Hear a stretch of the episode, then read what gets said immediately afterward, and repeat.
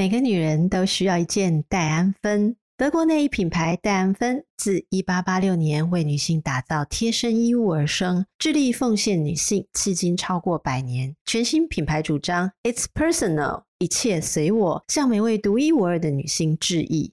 戴安芬与所有女性消费者一起探索前进，不分身份、个性以及体态，自在展现真实的自己，找到专属自己的舒适生活。秋冬全新 Flexmar 智能超弹系列，全新设计概念，彰显每位女性的内外真我，创造最舒适、放松、自在的穿着体验。超弹力伸展设计，每一次的律动都是轻松自然的享受。全系列满足所有女性生活中的每个场合与需要，与自己真正的亲密相处，享受放松做自己的自由自在，一切随我。邓慧文不想说，不想说。你有没有不想说的话？为什么不想说呢？说了伤感情，说了没人懂。那你知道吗？别人不想对你说的是什么呢？一起探索人与人之间的心理和潜意识。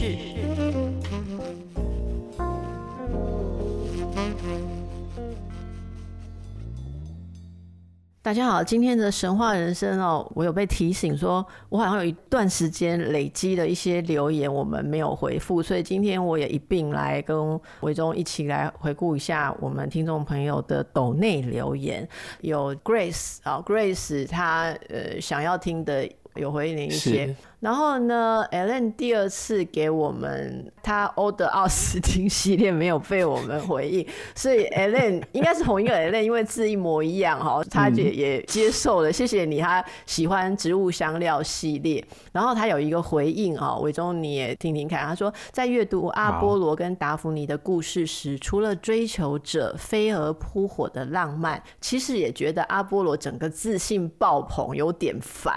这就是我们今天要谈的哦。Ellen 对，没错，他就说，他就说怎么会？嗯、因为他一定是听到伟忠你讲说他自己去炫耀说，其实我是谁，我是谁，我有什么能力，我擅长什么嘛，哈。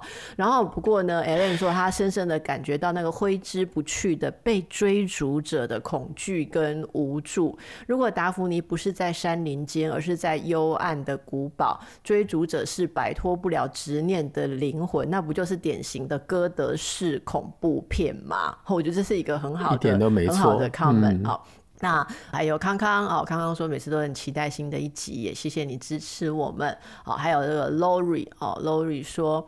随着每一集的对谈往前进，这个主题不只带着我听神话，更深沉而缓慢地带着我拆解复杂的人生议题。谢谢为这个主题坚持的大家，我想一直有机会听下去哦。谢谢你们，就是因为有这几位，我们才能够一直呃坚持下去了啊。那另外那个 AI，大家也是不断的有。对 AI 的回应，好，那么我们就在大家的支持下，目前我们还 是继续在这里抖，哈，继续，对，大大家有大家的抖法，我们有我们的抖法，因为你知道，比如说那个相声里面说这个说话就是抖，抖包袱，对，抖包袱，抖段子啦，好，好，那我们就来从刚才这个我们听众朋友跟我们谈到的阿波罗性格，其实有好多次。不止一位听众朋友都关心到阿波罗，我想是因为大家以前呢，在我们一般念的呃文学或是我们的教育里面，都觉得阿波罗是非常正向的。但大家听久了神话人生，就知道说，嗯，就没有一个百分之百只有单向的神或人。所以伟忠特别为我们企划了一个这个阿波罗。的性格到底是怎么样？他的矛盾性，他的复杂性，同时要为我们对照阿波罗跟另外一个，呃，就是尼采拿来对照的这个戴奥尼修斯。好，他们之间这个对照，那叶博士有他自己独到跟超越的看法。那我们就先来说一下哦，阿波罗到底是怎样的一个神？这是一个非常非常非常艰难的题目，然后希望。我每次停下来的时候，慧文能够帮我补充。不要，好。我今天要酒神精神一点，我不要那么乖。好。呃，好，我们对阿波罗，其实我们对整个希腊文化，对希腊神话有非常多的认知，或者说我们今天把它当做普遍常识的东西，一大部分是来自于十八世纪，然后尤其是十九世纪德国学者的研究，因为整个欧洲西方世界的学术。学术研究在十九世纪的时候迈进了一大步，那大部分是要归功于德国的学者。但是渐渐渐渐的，我们发现了，就是后来做的研究，他们的研究的出发点有某些我们今天说障碍，好，就是他们看不到的地方，有他们自己当时的想象，以及当时的。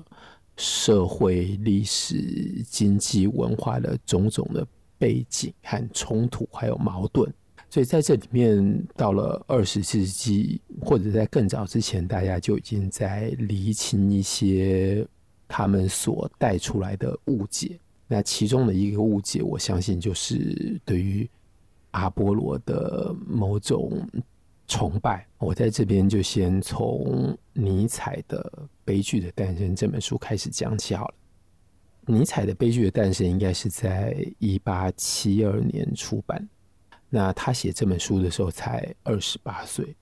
所以我们今天当然可以觉得这本书里面有非常多的漏洞，但是我相信今天没有任何一个二十八岁的年轻学者写得出这样子一本书。然后悲剧的诞生，我真是在读发现里面有非常多很优美的句子，然后有些像真理一样的的话语。但是在这些优美的句子的中间，尼采所做的个人的诠释，有一些我相信在当时就已经有非常多人不同意，所以他整个串联下来之后，会产生我们接下来所讲的某些的问题。阿波罗的名字在希腊文里面，就是神的后面经常就会加上一个形容词，就是神的种种的特质当中的一面。在其他的文化里面，有些神他后面的形容词可以加到几十个，甚至于比方说九十九个。那在古希腊的作品里面，阿波罗被最常加入的形容词就是皎洁，这个我前面已经提到过了，那就是一个光明的神。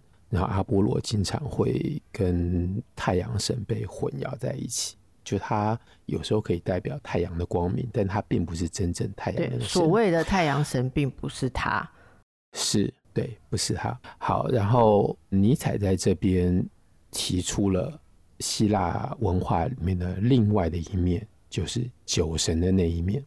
然后在悲剧的诞生里面，他认为就是酒神的这一面，我们先姑且说是黑暗面，就是人类的激情的那一面，和阿波罗这个理智超然的这一面的结合在一起，就出现了希腊的悲剧。希腊悲剧是比较后来才出现的文体。那在前面古希腊史诗，我们前面讲的《伊利亚德》跟我们未来要讲的《奥迪赛》，他们代表的是阿波罗的这一面。而酒神的这一面呢，它所代表的文体就是流行歌曲。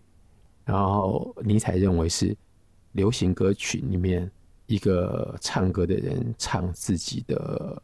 痛苦，唱自己的快乐，唱自己所有的激烈的情感，和史诗里面一个诗人对于整个世界、对于命运的关照，这两者结合起来之后，形成了后来的希腊悲剧。嗯。那这个很简单的一个二元对照的方式，就很快的在某一方面就被一般人所接受。那我印象最深的是，我们大一念文学读法这堂课的时候，老师有提出来一点，他说在更早之前，在好莱坞的电影通俗电影里面，如果有两个主角的话，第一女主角一定是金发，那就是阿波罗金神，然后第二女主角一定是黑色的头发。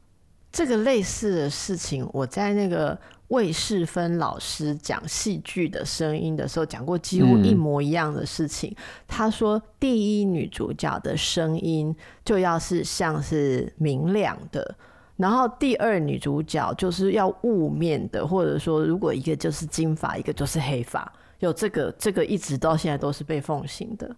所以这个我们可以说是在艺术的展现上一个最基本的运用，而这个运用其实是在帮助观众、帮助读者更快的能够掌握到这个故事里面的戏剧的冲突是什么。所以这个很古典的戏剧理论，或是很古典的这个结构，都是抓住了所谓的二元对立。在基本上面对，有一个很有趣的说法，就是说你不需要两个金发的，就是就是就是同样的事情，如果一个角色可以演，你就不需要两个嘛。好，那如果这些不冲突的事情可以放在一个角色身上，你就聘用一个演员就好了，写在一个人身上就好了。可是不能放在同一个人身上的，为了要凸显。真正的人格，你就需要有另外一个角色，所以角色之间，它当然要有对立性跟冲突性。但不过，我要先说，这是这应该都是很古典的戏剧理论。那戏剧理论现在有很多被挑战，所以刚才讲到的这个悲剧的诞生里面，它有很多就帮我们剖析或洞察了这一个二元的哲学。哈，可是这样子的二元的对立。伟忠是不是觉得他是其实是不完全的呢？好，我自己是非常反对任何的二元对立。嗯、然后在悲剧的诞生里面，尼采也没有写的这样的决绝。OK，他同样是讲到，就是比方说，悲剧之所以会诞生，它的里面已经融合了两种不同的力量。嗯嗯，一个是创造力，比方说另外一个是破坏的力量。好，但是这个其实是融合在同一个人里面。但是我们太强调二元对立的时候，就会忘记这一切的破坏的力量在阿波罗的身上已经存在了。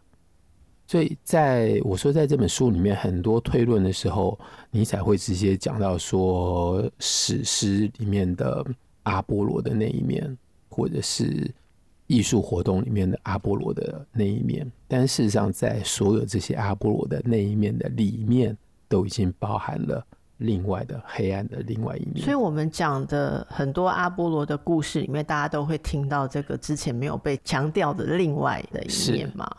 就是那一面，我们已经看到他的行动，比方说，他没有办法控制他的愤怒，在我们前面一集讲他。一听完这件事情，就有一个女人对他不贞，他的第一个反应就是要把他杀掉，然后他事后才来后悔。然后在更前面，达芙妮的故事也是一样，就纵使他是阿波罗，但是他一样会受到爱情、受到肉体的驱策，去追逐一个不愿意和他在一起的女人。然后最后那个女人能够。逃开这样子的追逐，唯一的办法就是让自己变成一棵树。也就是说，阿波罗并不是只有单面的。皎洁或是理性，对不对？它其实里面就包含了很多不一样的元素。其实它它是不是冲突？其实伟忠这么一说，我们会觉得这些不一样的元素也不见得就是冲突。冲突好像在古典的定义里面是难以共存，可是事实上你就告诉我们，它就是存在一个人的体内。我觉得这点是蛮重要的，因为每个人其实内在都有着各式各样不同面向的力量。然后彼此之间有一种张力，嗯、然后这组成了每个人的人格。可是也是在比较古典的心灵跟认知上，就会觉得说，如果我有这一面，我就不应该有另外一面或者相对的一面。一面但事实上，这就不是一个完整的状态哦。那说到这个阿波罗，嗯、大家比较好奇的他的这个情绪面吧，或者说非理性的一面，你为什么说他是？矛盾的神，还是神都是矛盾的？你说到这个理性跟野蛮、残忍、嗜血共存，我说神都是矛盾的。在第一个层面来讲，说神毕竟神话跟神毕竟是人所想象出来的，所以，当我们想象出一个高于人的地位的存在的时候，那里面有很多我们没有办法解释的矛盾，它就是已经在那里。比如说，阿波罗有预言的能力，那这世界上有什么他不知道的事情？但事实上还是有，像诸如此类的矛盾。那另外一个矛盾就是神的。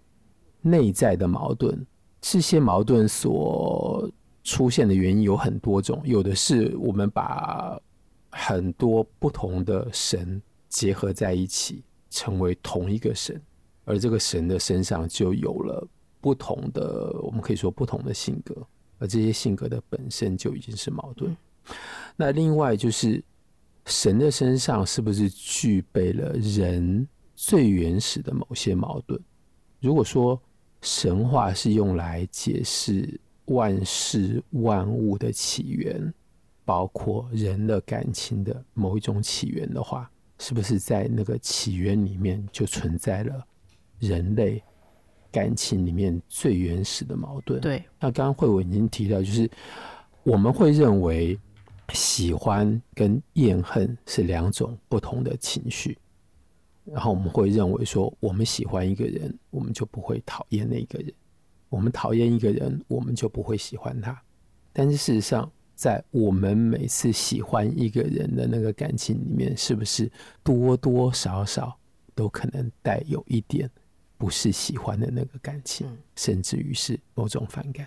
而某一个让我们有反感的人，那个反感强烈到某种程度的时候。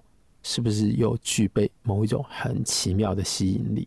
后面这个，我想大家都很容易去想象。嗯、像很多人在日常生活当中啊、喔，他重复描述的就是一个他多么讨厌的人。好像你知道吗？他今天又怎么样？他今天又怎么样？又怎么样？又怎么样？嗯、其实我是从小朋友的身上观察到这一点，就是我们家小朋友哦、喔，他很在意他们学校的一个同学。好，那简单讲就是说，那个那个同学曾经 K 到过他，哦，我想我相信是不小心的啊，但是那个同学曾经 K 到过他，所以他就很在意这个这个同学哈。可是你知道吗？从 K 到他的事情发生到现在哦，有一天我真的忍不住跟他说，你知道吗？你提到的学校的同学名字，我快要只记得这个人了，我快要变成只记得这个人。嗯、因为，例如说，你就跟他讲说，哎、欸，放假要不要去校园运动一下？他就说，嗯、我不要，万一遇到某某某怎么办？比方说小伟 K 到他 叶伟忠，然后他就说不要，万一遇到小伟怎么办？好，那如果有一天，然后比方说，哎、欸，大家这个阿姨们在聊天啊，就说，哎、欸，某某小学哦的同学真的都很优秀哦。然后其实阿姨们也是找话跟小朋友讲，嗯、意思就是说，啊，你来自于很好的学校，你应该也很不错，这不就是一种 social 嘛？嗯、他就很认真，他小姐就很认真的说。你的意思是说，连小伟也很 很优秀嘛？然后我每天都听到小伟，然后我就有一天我就跟他讲说，你再讲下去，我都要觉得你是不是很喜欢他？你是不是最喜欢他？他当然就气到不跟我讲话三天哈。嗯、但是我觉得这个感觉，我们自己身上大概都会发生了，所以我说这一点大家要想象很容易。不过你刚刚说的第一个，就是你非常非常喜欢的人，你也多少有一点。讨厌或是憎恨的成分，这个大概就讲得最好的人，应该就是课题理论里面的克莱因了。好，那就是英国的心理学家。这克莱因他说，你非常非常爱的一个东西，你一定也憎恨它。为什么憎恨？他说的一个其中一个原因就是，他竟然能够牵动你的满足跟不满足。好，所以他举的最核心的例子就是婴儿对于母亲。嗯、好，那母亲可以给他那么多美好的满足，包括饿了有奶水，嗯、然后身体不舒适的时候，母亲有温柔有照拂。那这些东西让一个婴儿无助的婴儿这么样的依赖，然后全心为母亲的伟大跟温柔所绝获的时候，婴儿势必要对母亲有一些。resentment，这就是你刚刚提到阿波罗的有的那种 那种呃怀怨，好，或者说怨憎，这个感觉是、嗯、哦，我真渺小，因为如果有一天你不靠近我，或你不给我我这么需要的东西的时候，那是多么的痛苦。所以对于呃很喜爱的，特别是人吧，东西我就不知道了。但是对于人的话，你非常非常喜爱的一个人，你多多少少会。混合了这一些成分，因为这就是自我概念的一个存在。如果你有一个自我概念的话，哦，所以大家可以回顾我们之前讲到的一些故事。当然，我觉得从那个纳西瑟斯、纳 Narcissus 跟 Echo，大家就可以看到这个东西的雏形。这是我补充一下那个所谓的矛盾。我刚刚其实本来想问伟忠说，现在讲的哦，就很多常用的字被你讲的时候，都会变得很需要定义。我刚刚本来想问什么叫矛盾？好，你你有办法定义矛盾吗？你刚刚讲了很多次矛盾吗？我每次都讲矛盾，就是在理论上面没有办法说得通的，就是在话语的层面上面没有办法说得通的。我们还是回到矛盾这个形象，就是有一个人做了一只矛，是全世界最利的、无坚不摧、一定会被他刺穿的矛，然后可能他自己。他又做出了另外一样防御的武器，就是一个盾。这个盾能够挡住所有的攻击，再锐利的武器碰到哈，通都会被挡掉。然后这时候旁边就有人问说：“你同时在卖这个矛，跟在卖这个盾，如果你的这个全世界最锐利的矛刺到这个全世界最坚固的盾上面，会发生什么事情？”是，那会发生的事情原则上只有一个，或或者说两个，一个就是说其中的一个是。假的，其中一个论述为假 （false），对，啊，或者两个都是假的。不就不可能两者都是真的？好，好，所以对，就不可能两者都是真的。谢谢伟东，这是非常棒的定义。怀念起我们的国文老师“以子之矛攻子之盾”好的典故。所以矛盾就是你在既有的逻辑论述里面没有办法 cover 的事情，可以简单的这样说哈。那这么回到这个阿波罗来讲，那阿波罗拥有的这些特质，他有矛盾吗？例如说。理性就应该不野蛮，是不是？那比如说杀人这个这个冲动，它跟理性可不可以共存？那我们今天讲理性的时候，我们是不是在理性的更上面？我们对于人的生命有更大的尊重？固然阿波罗是一个天神，但是天神不见得一定要动不动就杀人。对，而且特别是像上次讲的那个克罗尼斯，他杀了之后，其实他是懊恼、嗯、懊悔的。对，那比方说，好，阿波罗的身上的功能，我们可以先把它做一下，做一些区分。一部分是跟言语有关的功能，这个言语的功能就是它有预言的能力。啊，我甚至于会把音乐的功能都放在这个底下，就是它能够勾动人的感情，它能够抒发人的感情。甚至于，我们都可以把它救人医药的功能放在这个的下面。那另外一边就是他所拥有的武力，他的武力就是一个毁灭的力量。而这方面，言语、音乐、医医学都是保护人的生命的力量。如果阿波罗能够对于事情有他的一个透彻的知晓的话，他会。不知道被他杀的人心里面想什么吗？就是他看到那样子的反应，他应该会有一个正确的诠释。比方说他在追达芙妮，好，他在那里很清楚知道自己是受到爱情的驱策，被爱神射了一箭，所以他没有办法停下来。他能不能够知道为什么达芙妮拒绝他？嗯，啊，或者说在前一个克罗尼斯的故事里面。他听到乌鸦来告密的时候，他只有一个当下的反应，就是他的愤怒，他就杀了克罗尼斯。但是在那个瞬间，他为什么就是脑筋一片空白？他只有一个杀人的冲动而已。是，那他其他的所有的能力，要在那个空白的瞬间之后才会回来。没错，所以。嗯这样子的，你刚刚提到说，因为神如果是人编织出来的故事，嗯、或者说人，呃，依着自己的需求或是想象所选择性流传的故事啊，那我们就可以看到，在这样子的取用当中，我我会想要去想说，那人类。为什么需要如此？好，我觉得在很多不同的时代的文化当中，有不同的状态。在某些时代，人们非常能够接受或者预期这种矛盾性。在比较上古的社会，其实是的。好，例如说，我们之前讲过，说一个一个很上古的社会，人跟信仰是沉浸式的，人是沉浸在信仰里面，他并不觉得说我要选择去去接受一个信仰，而是这本来就是事物的道理的一部分。所以他们跟神之间有直接的交通，会用神諭用这些事情来解释因果。对他们来讲，用神諭解释因果，跟用科学性的事情来。解释英国其实是一样的，就对他们而言，那时候的科学就是那，就是那样嘛。这个大家可以回顾我们在讲那个特洛伊的时候，就是木马屠城的时候，为什么木马那么样的 fancy？那时候我们有讨论到。可是到后来，应该说，我觉得从基督教文明之后，越来越有就是要把这种复杂的二元比较。单向化或是单纯化的一个特色出来，那个时候就是人应该要追求东西，哪些是一定是正面的，哪些就是你要放弃跟逃离跟自我戒律，要有戒律的。好，那些哪些是黑暗行为，神圣与魔鬼就被区分，而且甚至会被放得。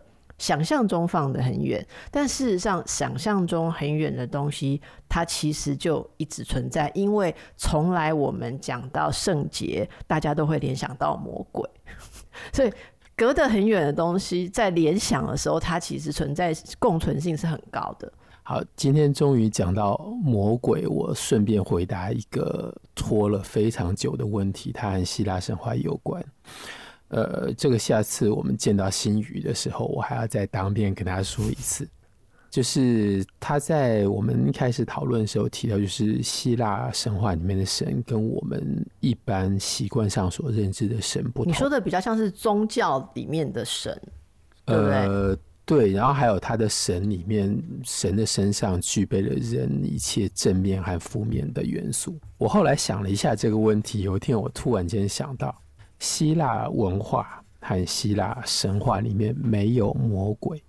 希腊神话里面没有魔鬼，没有鬼。对，没有鬼。希腊神话是一个没有鬼的神话。对，但是鬼的这样子的概念在文化里面多少存在？不是多少存在，是很重要的存在呢。希腊神话里面所谓的鬼是人的身上的灵那个东西，在。拉丁文里面那个就叫做 genius，人的身上有一个灵，那个灵是和你的生命是一体的，而那个东西不是鬼，那个东西在希腊文里面就叫做 demon，就是我们后来翻译成的鬼。所以在希腊罗马神话文化里面，所谓我们后来所谓的鬼，事实上是人身上的灵。在现实当中，还是有一些我们今天听起来很好笑的鬼故事。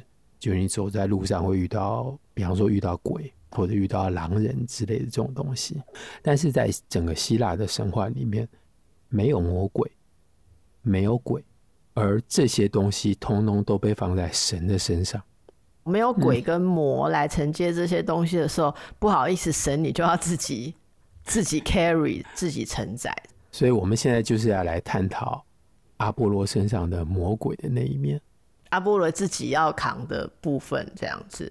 好，那那我可以往后面，就是先把后面那个处理一下。所以其实大家后来会讲阿波罗跟戴奥尼尼索斯的。对照的时候，其实戴奥尼索斯就是帮阿波罗分走了这一些任务，所以他们两个可以分工，比较纯化各自负责的东西嘛。所以戴奥尼索斯其实我们没有认真的谈过他，大家在在绘画里面的他的形象或是雕塑啊，就是心宽体盘啊，然后身上围绕着很多的这个花朵、葡萄藤、葡萄藤，然后喝的这个醉醺醺的，然后旁边围绕着很多的美女嘛。好，这就是大家的。的形象。嗯、可是喝醉了，喝醉的人。可是阿波罗就是一股向上的光芒，皎洁，然后有很多的创造力、美感，对不对？好，然后带来了正向进取。嗯所有的有意义的营造，而、啊、另外一个是放荡不羁、没有目的性之享受人生。所以伟忠要告诉大家，就是事实上这些东西在阿波罗的身上本来就都有。那我不知道下一次我们会不会讲到戴奥尼索斯的时候，会讲到说其实他也有阿波罗的那些东西，只是他没有拿出来用啦。那我们就不能不忘记说，戴奥尼索斯是从那个宙斯的哪里大腿伸出来的。嗯，我们又回到了大腿，是在前一集我们已经讲到雅典娜的大腿。然后有那个没有妈妈的小孩，你其实记性有一点不好，那一集你把它电剪掉了，所以你没有讲到大腿了。有有有，我确定我有讲大腿。呃，戴奥尼索斯是小腿哦，小腿，他是被宙斯缝在小腿里面，okay, okay. 但是总而言之就是在很大一块肌肉里面对伸出来是，所以这就有点不同。嗯、好，那我终于要让你好好的讲阿波罗身上魔鬼的成分，因为刚刚已经讲到小腿很很大一块肌肉嘛，这里就让你讲阿波罗的。筋好了啦，好不好？解剖学。好，我们终于，我们终于接到了这个地方。在我是从欧维德《变形记》里面，他对于阿波罗的描述。我们前面已经讲过达芙妮的故事，我们讲过风信子的故事，嗯嗯，我们还有讲过柏树的故事，这些通通都跟阿波罗有关。然后在上一集我们讲到科罗尼斯和乌鸦，这些也是跟阿波罗有关的故事。每次当欧维德写到阿波罗的时候，他一定会提到一个字，就是“筋”，就是人身体上面的这个“筋”。他有他。特殊的用途，甚至于有点幽默的一面，但是我们还是认真的来看这个金的意义。在《变形记》的第十章里面，他说阿波罗用金调制了七弦琴，并且用金调制了剑弓。他在这边不是用制造这个字，他是用。一点一点的调，就像我们在弹吉他调音、调弦，或者是在调弦，嗯、或者是在弓箭在调它的那个弦的紧度的时候，它是用这个字。在这里，金被拿来使用，这是阿波罗的某一个属性之一，就是人类文明的一大进步，就是一个发明。他把金拿来做成琴弦，可以演奏出声音高低不同的音乐，然后这个音乐旋律可以承载人的感情。另外一方面呢，这个筋绷紧了之后，扣在弓上面，就成为人的武器。人的手永远没有办法使出这么大的力量，但是。弓箭的箭透过弓的弦射出去之后，那个穿透力是人的天然的力量了，不知道多少倍大。这是人的能力的扩张。那阿波罗用的这个筋是什么东西的筋？应该就是古时候动物的筋。动物的筋，所以筋指的。对不起，我们要实事求是一下，在大体解剖学上是指连接着肌肉跟骨头中间的那个叫筋吗？最早的时候的在解剖学上面意义的筋是这个意思，但后来筋这个字还要再延伸到比较细微的那种纤维的那种神经，是不是？嗯，它最早的是人在连接骨头的那个地方的那个筋。对，因为你这边的这个原文看起来是有有神经的这个资源，但是我们传统上想象的筋可能指的是 tendon。哦，我这样讲，听众朋友如果不是念医学系，可能觉得很困扰。好，就是筋可以是都是很多纤维。聚在一起的白白的东西，嗯、然后它有一定的韧性，那它就是取它的这个纤维一束一束的这个东西的特性，然后来做成这些东西。所以刚才伟忠讲的这个有一个很重要的概念在里头，是弦这一类的东西，就是用金做的这些东西，它有这个松紧度恰到好处的这个点，嗯、你要绷到一个刚刚好的紧，它的力道。是会，如果是以弓来讲的话，它的力道会最饱满，但是这个点你再超过它就会崩断，所以要调到一个最紧绷，就是力量能够爆发力最大的时候。可是它又不能超过。这个不能超过，超过会断掉这件事情最特别。而所有可以这样子调到这种承载这些东西，可以被拨，然后再有未能，可以回弹出很大力量的东西，几乎都有这个特色。我觉得你用这点来象征阿波罗的性格也是非常的有意思。因为如果没有这种再过头会断掉的特性的东西，就没有这一种功能。你看橡皮筋也是一样，所有的筋能够拉的东西，哎、欸，其实做烘焙的时候，面筋也是这样的，就是你要打到漂亮的薄膜，是拜托是扯到哪里去？就是大家如果做面包的话，你要那个筋性要到漂亮的薄膜，但是你就要小心了再过去就断掉，你的面包就没有救了，你就是面食了。好，好，那所以这是筋。好，我这边可以先补充这一点。慧文在这边提出来这个概念非常的重要，就是阿波罗身上所具备的一个特性，跟相对于酒神是节制。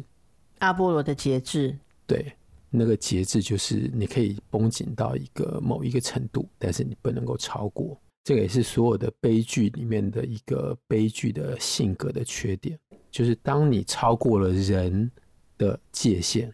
超过了人所可以做的事情的范围的时候，你就会受到惩罚。那戴奥尼索斯酒神是松的吗？你觉得？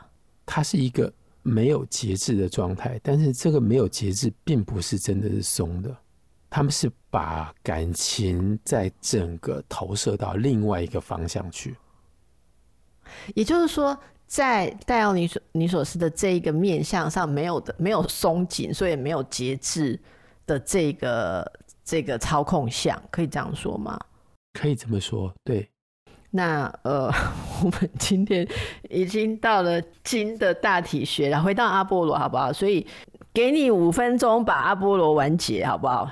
那我们回到最尴尬的地方，这个“金”这个字，我先可以先说，它在希腊文里面就是 “neuron” 这个字，就是我们今天所用到的所有的神经学这个字，然后它在。拉丁文里面是 nervis，就是英文里面的 nerve 这个字。